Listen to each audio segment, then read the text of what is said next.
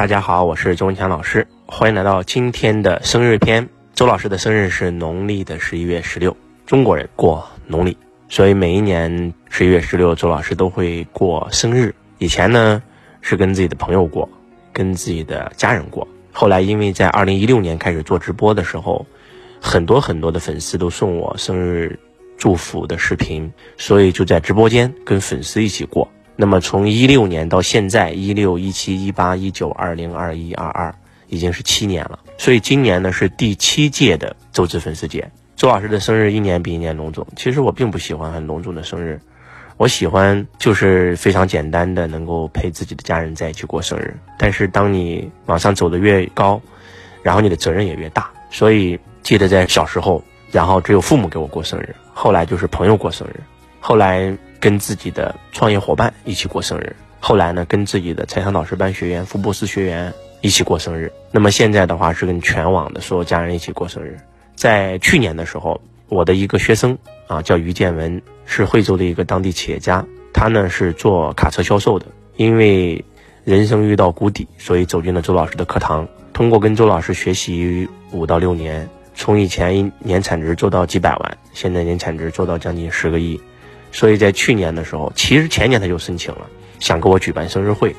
以前生日会呢都是我们自己公司举办，然后我也从来不会让弟子过来，然后一起吃饭呀、收礼呀、收红包啊。我不喜欢这个，我我我比较讨厌这个。甚至当时培训行业很多老师这样做的时候，然后我都很不屑。但是呢，他申请了两年，所以呢就把这个生日会在去年的时候给了于总办，然后办的是富丽堂皇。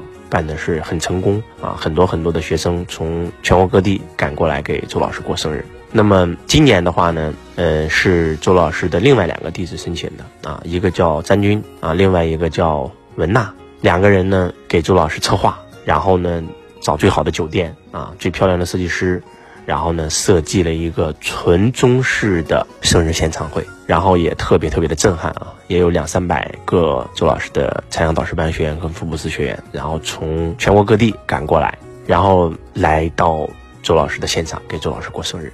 其实周老师今年也过得特别特别的感动。以前呢，我没有把我的父母叫到我的生日会现场，但是今年呢，当中午跟父母在一起吃饭以后。然后我突然升起了一个念头，就是把父母带到现场，然后我相信父母会很开心，我就把父母带到了生日会现场。在生日会现场，当我们两三百个财商导师班学员、福布斯学员看到我的父母的时候，也都特别特别的感动。然后我们的这个第一个仪式就是拜父母啊，周老师、杨老师亲自给父母嗯磕头敬茶啊，因为我的生日是母难日嘛。然后呢，第二个环节是我带着学生一起啊拜孔圣人。那第三个环节就是由啊周老师的学生来给周老师来敬茶。那整个仪式呢，就是特别特别的震撼啊。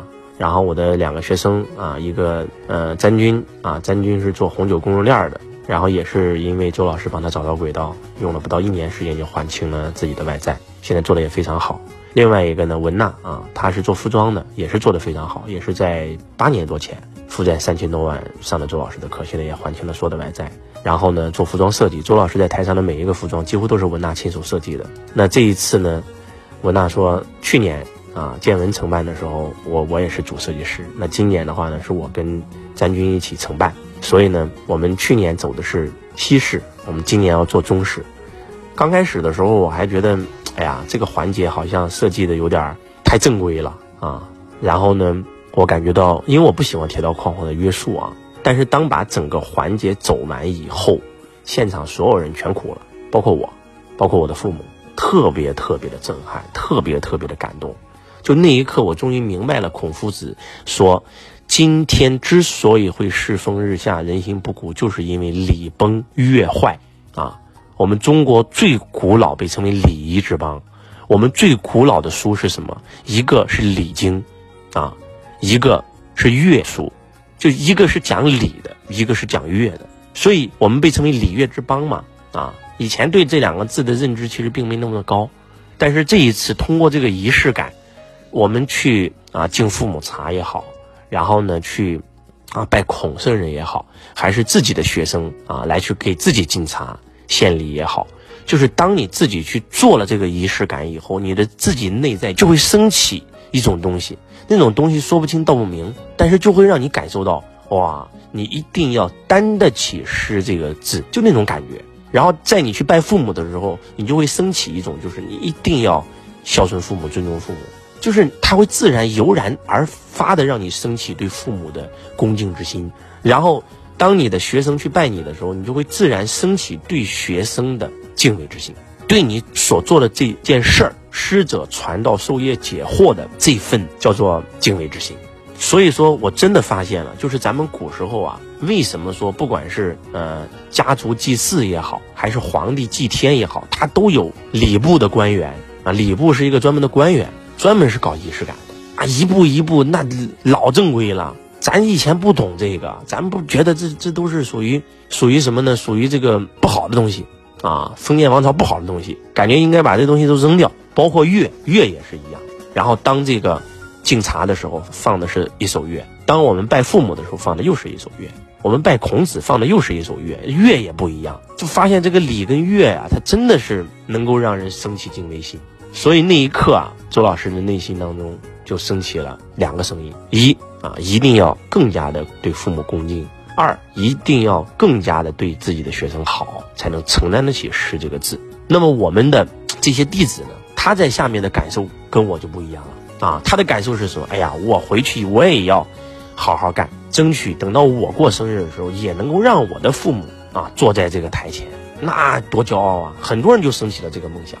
然后在拜师傅的时候，很多人就升起了梦想，那就是要对师傅真的是错了。以前来到师傅的平台，赚了很多钱，学了很多本领，还天天说师傅坏话，天天想的是在这个平台上索取。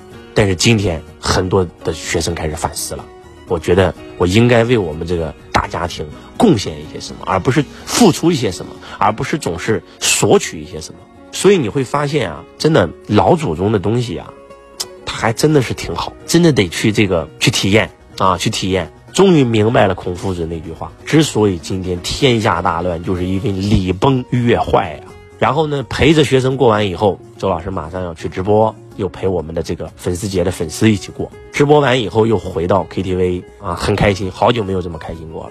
然后呢，我的很多的学生给我发红包，发到这个微信都限额了。哎呀，真的是很开心，很开心。然后感觉到自己。从一无所有能够走到今天，真的是恍若隔世啊啊！恍若隔世，在还没有周老师还没有过生日的时候，就已经有无数的朋友发来贺电了。周老师的结拜兄弟燕涛老师，这个在周老师还没有过生日之前就已经发来贺电了，说这个今天必须守岁哈，让我等到一过十二点给周老师发视频，然后呢祝福周老师生日快乐。嗯，在这个去年，我们是几兄弟一起在山东过的生日啊。前年是在深圳给我过的生日，还是特别特别的感动啊，特别特别的感动。有这么多的人爱着周老师，那一刻我真的觉得什么都值了。虽然也会碰到一些不太好的学生，但是真的看到这么多好的学生，感觉到付出的所有一切都已经值了。还是那句话，今天的周老师获得的所有的成就，你只要努力，你也可以获得。就像梅西。